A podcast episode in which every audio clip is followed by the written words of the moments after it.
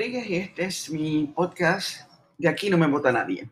A continuación y a petición de muchos de ustedes, les transmito la grabación de mi espacio por WPAB Radio, en el que planteo el análisis de lo ocurrido en el Partido Independentista Puertorriqueño y cuáles son las posibilidades de ese partido para reparar el daño infligido.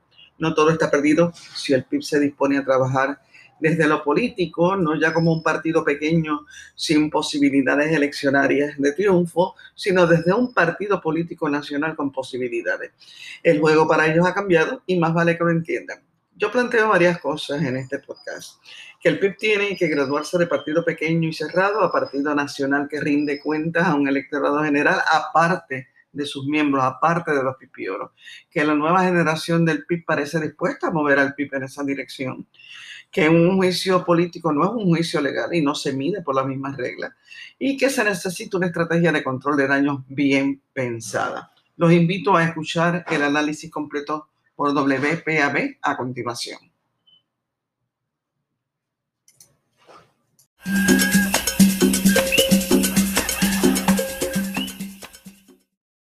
Escucha usted. Hoy mismo.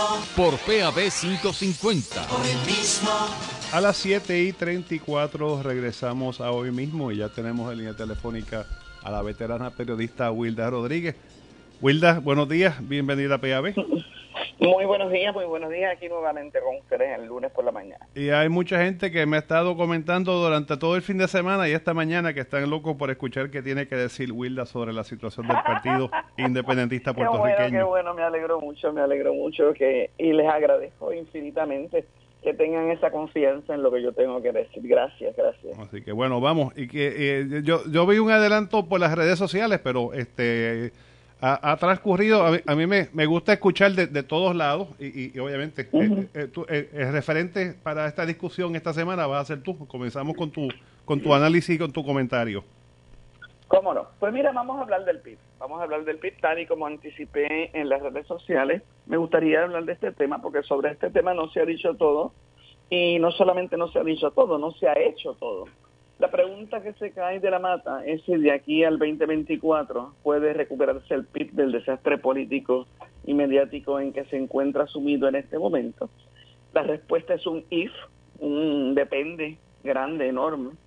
Ciertamente el PIB se ha infligido un daño difícil de reparar. Y si las elecciones fueran mañana, yo te diría que el PIB volvería a ser el partido del 3%. Pero, sin embargo, hay que tomar en cuenta dos cosas que no son como antes, dos cosas que no que no volverán nunca a ser como antes y yo creo que esas son las dos cosas que nos pueden dar un indicio a nosotros de por dónde eh, se podría caminar este camino.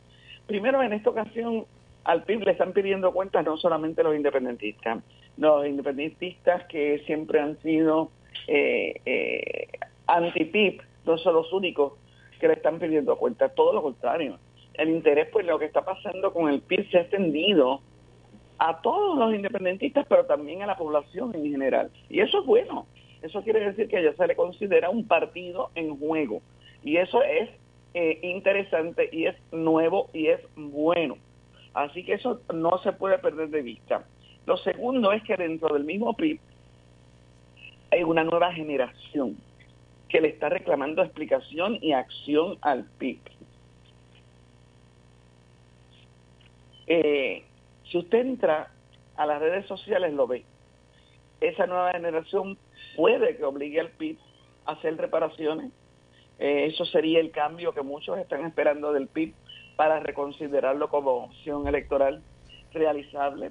Pero de no hacer nada de esto, eh, la situación puede hasta empeorar, porque ahora mismo lo único eh, que tenemos últimamente nuevo sobre esta situación después del sábado es que la, la, la, querellante original está dispuesta a demandar.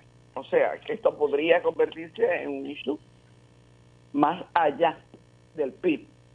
Y eso yo creo que no le haría ningún favor al Partido Independentista puertorriqueño. Fíjense como la pregunta en, es cuánto daño se ha hecho el PIB a largo plazo, el plazo de dos años. La pregunta no es si se hizo o no se hizo daño. Eso ya no se discute, ya eso es un hecho. podrán argumentar todo lo que gusten, pero el veredicto allá afuera es unánime. El PIB le embarró. ¿Por qué? ¿Por qué lo hizo? ¿Cómo van a reparar ese daño? ¿Podrá Juan Dalmao recuperar su imagen de líder moderno para un nuevo Puerto Rico, un nuevo país, una patria nueva? ¿Podrá María de Lourdes Santiago volver a ser vista como política mujer ejemplar que había superado por mucho la fama que, había tenido por algunos años de distante y arrogante? La cargó, esa fama la cargó por varios años y la superó. Quizás podríamos decir que María no era la mejor persona para hacerse cargo de la comunicación pública en este caso, porque el tiene un montón de mujeres capacitadas pero ella se hizo cargo y vino Dalmau, intervino, y esa no fue la mejor jugada, ni para Dalmau ni para María. Entonces me dicen ustedes, palos y boga y palos y no boga. No, no, es que había que saber bogar, navegar desde el principio. Y eso yo creo que eh, eh, es una falta de experiencia del PIB en este tipo de asuntos, de rendirle cuenta a la población en general. El PIB la tiene bien difícil, pero no la tiene imposible no la tiene imposible. ¿Por qué? Eh, porque hay, hay cosas que todavía se pueden hacer. Miren, la primera pregunta que nos hacemos, pero vamos, a tratar de, de, bregar con esto más profundamente. ¿Por qué el PIB cometió ese error político evidente del que estamos hablando?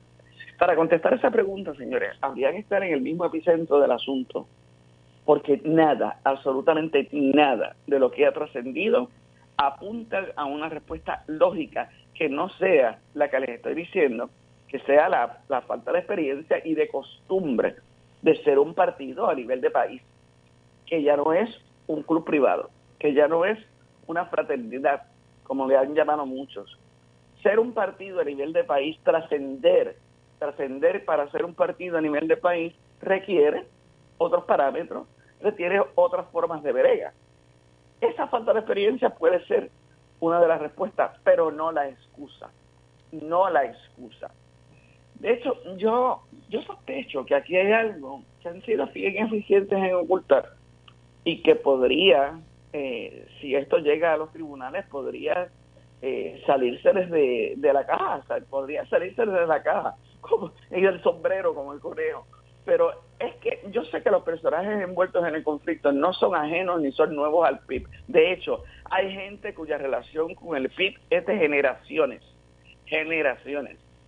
Yo no sé si ustedes notaron también que el nombre del segundo querellado en este asunto no había salido a reducir, ¿no? No fue hasta ayer que comenzó a circular en las redes sociales el nombre de Cuay Rivera, una persona muy cercana a Juan Dalmau, y una persona muy cercana al otro querellado, que es Eliezer Río. Y Eliezer Río era como el que estaba cargando con todo, pero hasta, hasta ayer no salió y no surgió ni siquiera en la conferencia del sábado este nombre de Juan Rivera. Surgió en donde? En las redes sociales. O sea, si ellos creen que se puede ocultar para siempre todos los pormenores de este asunto, están equivocados. El sábado, una comisión especial que creó el PIB para investigar tres las tres denuncias de hostigamiento sexual y acoso laboral fueron despachadas con un no al lugar, no al lugar, como si se tratara de un asunto legal. El caso no se probó, la evidencia no fue suficiente, así que no hay caso. Oye, lo que pasa es que no se trata de un asunto legal, se trata de un asunto político y ahí fueron del PIB medio las patas. Eh, como dijo Graciela Rodríguez en, estos días, el solo hecho de que el querellado principal, Eliezer Río, sea miembro de la Comisión Política del PIB y la querellante una militante, una militante de generaciones en el PIB, era suficiente para saber que el asunto era un asunto político y tenía que entenderse como un asunto político. Pero la obstinación del PIB en convertir esto en un caso legal eh, fue terrible y se une a algo más cuestionable todavía, la insistencia, la insistencia del PIB, la insistencia de Juan Dalmao en la voz de Juan Dalmao como abogado en que las querellantes mujeres en el PIB deben recurrir a la policía y los tribunales de justicia del país para dirimir sus querellas políticas contra el PIB. Eso sí que es grande, eso sí que es grande. Juan Dalmao en esa conferencia de prensa, que obviamente su, su body language no era el más eh, eh, no era el mejor, ni para él ni para nadie. No debió dar esa conferencia de prensa él, porque el body language lo delataba, lo incómodo que estaba, el coraje que tenía, lo delataba. La insistencia del PIB en que las mujeres confíen en la policía y los tribunales para creyarse por patrones de acoso y hostigamiento denota un desconocimiento inaceptable del PIB sobre la experiencia de la mujer puertorriqueña con nuestro sistema de justicia, desconocimiento e insensibilidad. Insensibilidad. Esos, esos son el agravante de que la querella es, es dentro de un partido político que se lava las manos que se le va la mano. Escuchar a Juan Dalmau decirle a las mujeres del PIB que si tienen problemas en su partido se queden con la policía. Oye, es una misión de discapacidad para manejar los asuntos de género en el PIB. Es sarcasmo, es ofensivo para las mujeres que hemos de avanzada, hemos estado buscando caminos de solidaridad contra un sistema opresivo, represivo, del que históricamente nos hemos tenido que proteger tanto como del machismo y la misoginia, nos hemos tenido que proteger de ese sistema que se supone que la tenga eh, eh, controlada, pero no la tiene. Pero peor es leerlo y escucharlo de mujeres eh, pipiolas dentro del PIC que se autodenominan feministas. Oye, eso es un agravio, un insulto. De mujer a mujer yo les digo, no señoras, no. Si les ofendo diciéndole que por mí se pueden ir al mismísimo, ustedes saben dónde, con esa actitud, si les ofendo, denúncienme con la policía. Pero realmente no, esa no es la actitud. Por lo tanto, el por qué, quizás nunca lo vamos a saber. Quizás lo hubiésemos sabido si en lugar de Dalmau hubiesen sido las tres mujeres miembros de la Comisión Especial del PIB las que rindieran el informe, contestaran las preguntas de la prensa. Que no se haya hecho así solo refleja serias dudas sobre esa investigación si están tan seguras de sus conclusiones, debieron haber sido ellas quienes las presentaran y las defendieran. Debieron insistir en ser ellas quienes las presentaran y las defendieran. Y me refiero, a que, yo digo los nombres, me refiero a la licenciada Jessica Martínez Virriel, la a Yajaira, licenciada también Yajaira Velázquez de Correa, la doctora Nelly Zambrano. Sí, esa fue la comisión que no encontró irregularidades y ellas fueron las que debieron defender ese informe. Con este asunto, el PIB se ha vuelto a colocar en la posición de víctima, por otro lado, y eso es terrible para el PIB. El mundo está contra el PIB. O sea, nuevamente, nuevamente eh, actúan como este club donde eh, cerrado, donde son ustedes los que están contra nosotros, nosotros estamos bien. A eso es lo que va a recurrir en estos dos próximos años. Cada vez que tropiecen con esa piedra en la campaña eleccionaria hacia el 2024, porque es obvio que con esa piedra, si esa piedra se queda ahí, van a volver a tropezar. Pues yo más lo veo, porque ese guilla de víctima ya no funciona. Después de haberse puesto la capa de héroe, como se la ha puesto el PIB, no funciona cantarse víctima. Oye, se enredaron en la capa de héroe, perdónenme, se enredaron en la capa de héroe. Es tan fácil aprender de los errores cuando se quiere. Cuando se quiere aprender, es fácil aprender. Lo que se necesita es un poco de humildad, lo que se necesita es un poco de estrategia. Estrategia. Miren, el movimiento Victoria Ciudadana, ustedes saben que lo hizo cuando el caso de Néstor Dupey. Néstor fue el primero que supo que se trataba de un caso político, no legal, que podía defenderse en o fuera de corte de unas acusaciones de delito, pero la percepción política del asunto era una carga demasiado grande para su partido y que hizo se fue solo y hizo, le hizo creer a todo el mundo que lo habían ido, no. Todo el mundo sabía que había sido un acuerdo interno del partido. Yo me voy y ustedes bregan con esto. Pero yo me voy para no seguir siendo un escollo para el partido. Y fue un éxito. El partido quedó muy bien en las elecciones, eh, las elecciones pasadas sin esto. Un juicio político no es lo mismo que un juicio legal. En el juicio político tú eres culpable hasta que se te pruebe lo contrario. No habiendo probado lo contrario, ese señor Eliezer Frío seguirá siendo culpable ante la percepción pública y un mal pipiolo encima, porque prefiere que el partido se hunda con él a ponerse un salvavidas y tirarse al agua solo. Para los que insisten en que los trapos sucios se lavan en casa, mira, eso mismo decía el alcalde de Guaynabo, doctor O'Neill Eso mismo, ese es el argumento por excelencia de los que quieren esconderse dentro de la casa y que la familia dé la cara por ellos. Ese es el argumento del status quo, de los que no quieren que nada cambie. Y sencillamente, pues no, esto se lava dentro de la casa y nunca se lava, nunca se lava, los echan, los trapos los, ponen en una esquina hasta que vuelven a apestar. Es que le estamos dando armas al enemigo, nos dicen por ahí. Miren, señores, hay algo, hay cosas que son inevitables en todo esto, y es que quien menos puede se aprovechar de estas situaciones. Hay gente por ahí que nadie de ninguno de los partidos políticos tradicionales en Puerto Rico, los dos partidos, pueden hablar sobre esto y lo sabemos. La derecha no puede, lo sabemos. Pero aún, lo más asqueroso de la derecha es lo que están locos y lo que están soltando sapos y culebras por la boca. Están salivando con el desliz del PIB. Pero eso es inevitable. Eso es inevitable, porque mientras más silencio, mientras más encerra, encerramiento, mientras más tape el PIB, más tela se le va a dar a los especuladores. Volviendo a la pregunta inicial, ¿podrá el PIB recuperarse de este desastre político y mediático? Mira, si la actitud va a ser de víctima, la de acusar de antipipiolo, de melones, de idiotas, a todos los que no están de acuerdo con cómo bregaron este asunto, que pudo haber sido sencillo, si esa va a ser la actitud, no se recuperan. Llorar y echarle la culpa siempre a los demás toma demasiado energía de la que se puede usar en crear un nuevo país. Yo tengo una, gran pena, yo tengo una gran pena por esto, y, pero también tengo un gran coraje, porque quien pierde aquí es el país. Toda la alegría y la ilusión que nos estaba trayendo el PIB se está yendo por la borra. Y hay por lo menos varias cosas que tendrían que pasar. digo, tendrían que contratar a alguien que les haga una estrategia, un damage control operation decente, que no lo tienen, obviamente no lo tienen. Primero, Eliezer Ríos tiene que renunciar, ese señor debe renunciar, ese señor debe, debe ser, ser, lo, lo, suficiente pipiolo como para hacerle ese favor al PIB. El PIB tiene que pedirle perdón a esas víctimas por no haber tenido el dichoso protocolo en su sitio pero lo tiene que hacer con honestidad, con humildad, lo tiene que hacer, lo tiene que hacer en serio. Tiene que pedirle disciplina a los miembros para que no asuba la posición de víctimas contra el mundo entero, parar a los fotutos, los tiene que parar de alguna manera. Tiene que pedirle a la gente que se ha ido que regrese o con un acto honesto de contrición. O sea, tienen que pasar varias cosas.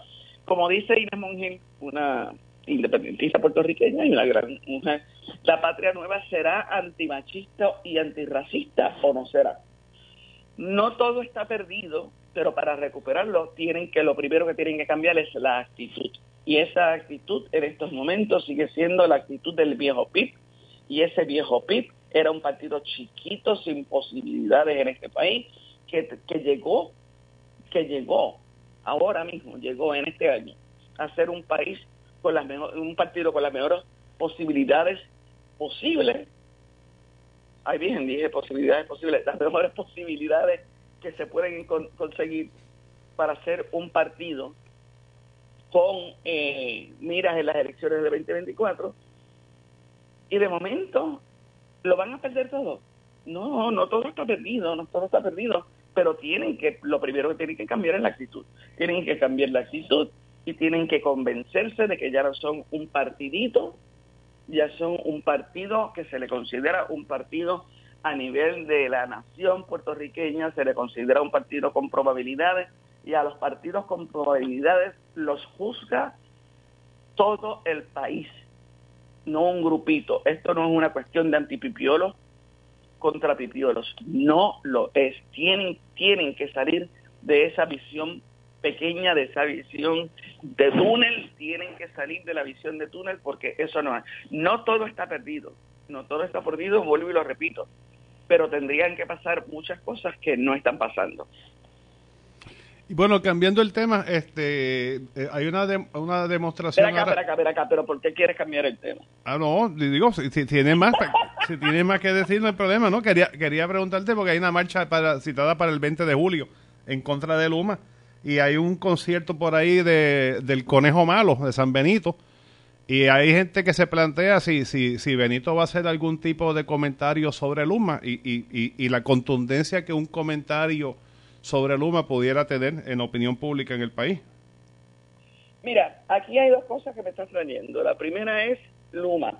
Yo te he dicho anteriormente en esta, en este, en este espacio y lo repito, que a mí me, a mí me molesta, me está curioso, pero me molesta cómo aquí no se ha podido articular una eh, una posición de país contra Luma cuando todo el mundo está molesto. Siempre estábamos esperando, siempre estábamos esperando un issue que fuera un issue que fuera un issue nacional que le molestara a todo el mundo para decir por ahí es que nos vamos, pero no nos hemos ido.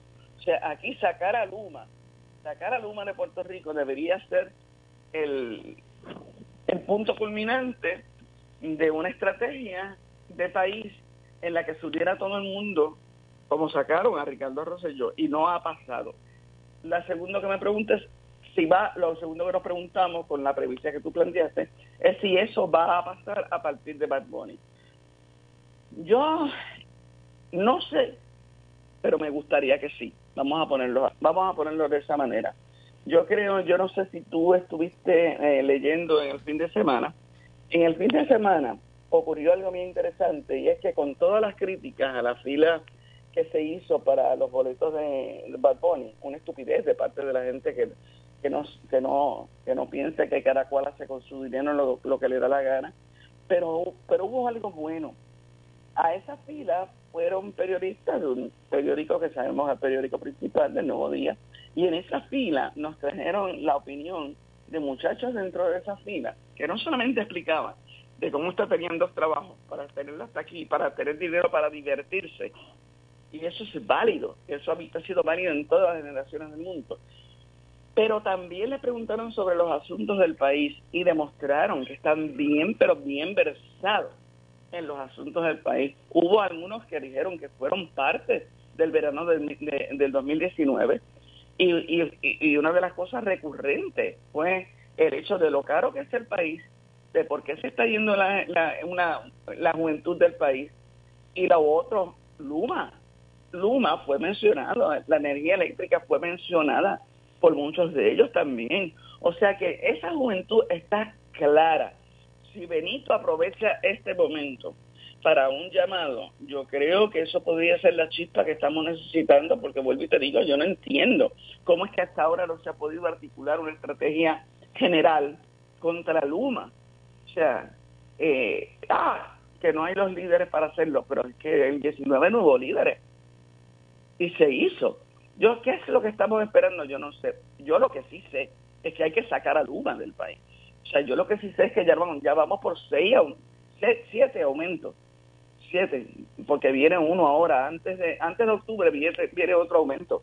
Así que eh, yo realmente espero, espero que lo de que el concierto de Benito, pues quizás pueda ser la chispa, la chispa para, para volver a hacer algo como, como puertorriqueños, volver a hacer algo como eh, de a pie, como ciudadanos de a pie, para sacar a Luma del país porque no hay duda ninguna en que eso no lo va a hacer el gobierno a menos que se le obligue y que Luma no se va a ir hasta que no hasta que no exprima ese contrato no se va a ir no se va a ir así que hay que sacarlo ¿Cómo sacarlo? Pues yo espero que se prenda la chispa eh, en ese concierto. Ojalá, ojalá.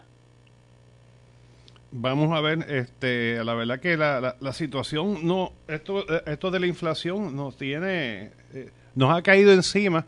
Digo, era predecible cuando se comenzó el, cuando comenzó la situación en Ucrania, pero la verdad que ha, sido sorpresivo eh, eh, cómo se ha dado, cómo se está tornando esto como una tormenta perfecta, Wilda. Es una tormenta perfecta y, no solamente Ucrania, Ucrania fue la que le puso la tapa al fuego pero la pandemia, la pandemia del COVID nos llevó a unas situaciones en que muchos países se replegaron en sí mismos para satisfacer las necesidades de su gente. Eso fue un golpe, y aquí lo hemos discutido muchísimo, fue un golpe tremendo a la globalización, fue un golpe tremendo a, la a la relación entre muchos países eh, comerciales. O sea, realmente nosotros estamos en una, tú lo dices, una tormenta perfecta. La situación es terrible, pero nosotros tenemos que aprender a bregar con la situación desde Puerto Rico y para Puerto Rico. Y una de las cosas que hay que hacer en Puerto Rico es sacar a Luma. Aquí no hay, aquí no hay de otra. Aquí no hay de otra, o sacamos a Luma o Luma acaba con nosotros. ¿Por qué? Miren, señores, yo no sé si ustedes se dan cuenta, pero aquí, aquí la gente está recurriendo a una alternativa a la energía eléctrica que provee el gobierno, que es la energía, está recurriendo a la, a la energía solar. Ahora hay gente que está poniendo hasta, hasta cosas, hasta molinos en su casa, hasta molinos están poniendo en su casa. ¿Qué pasa? que a la larga o a la corta se va a dar un cambio en la provisión de energía en Puerto Rico. Pero mientras eso ocurre, Luma lo que está haciendo es explotar lo que nos queda. Esa depredación, esa depredación es la natural en el neoliberalismo. Es la natural, la depredación de Luma. De, ah, espérate, mientras estén esos chavos ahí, es la misma, es la misma depredación de los eh, de, de, la de las eh, cómo se llama esto de las aseguradoras de la salud en Puerto Rico es la misma depredación a la larga a la larga ellos saben que se les va a acabar la gallinita de los buenos los huevos de oro se les va a acabar. Pero mientras no se les acabe la están explotando la están dejando en la quilla la están sacando las plumas hasta hasta hasta donde puedan. Y están comiéndose todos los huevos. Pues eso es lo que está pasando con Luma. Luma sabe que a la larga no va a tener el sistema que tenía antes para explotarlo. Y cuando eso cuando eso empiece a mermar, la cantidad de gente que depende del sistema eléctrico general del país empiece a mermar de una manera eh, ostensible, cuando eso ocurra, Luma se va a ir sola, pero no, cuando eso ocurra vamos a estar todos en la quilla, o sea, el señor que va a pasar, o sea, yo creo que es, es perentorio, es que, que, que saquemos a Luma del país. Y para eso tiene que haber una, una acción concertada, que no tiene que ser una acción dirigida por líderes, pero tiene que ser una acción concertada de todo el país. Esa oportunidad está ahí, está ahí hace rato. Si la vuelve a aprender Benito, pues mira, yo lo aplaudo, yo lo aplaudo si la vuelve a aprender Benito, pero hay que hacerlo. Luma tiene que irse de Puerto Rico, punto. Así es, nos veremos el 20 en la calle, Wilda. Muchas gracias. Gracias a ustedes por escucharme. Que tengas un bonito día. Y ustedes una bonita semana. Gracias.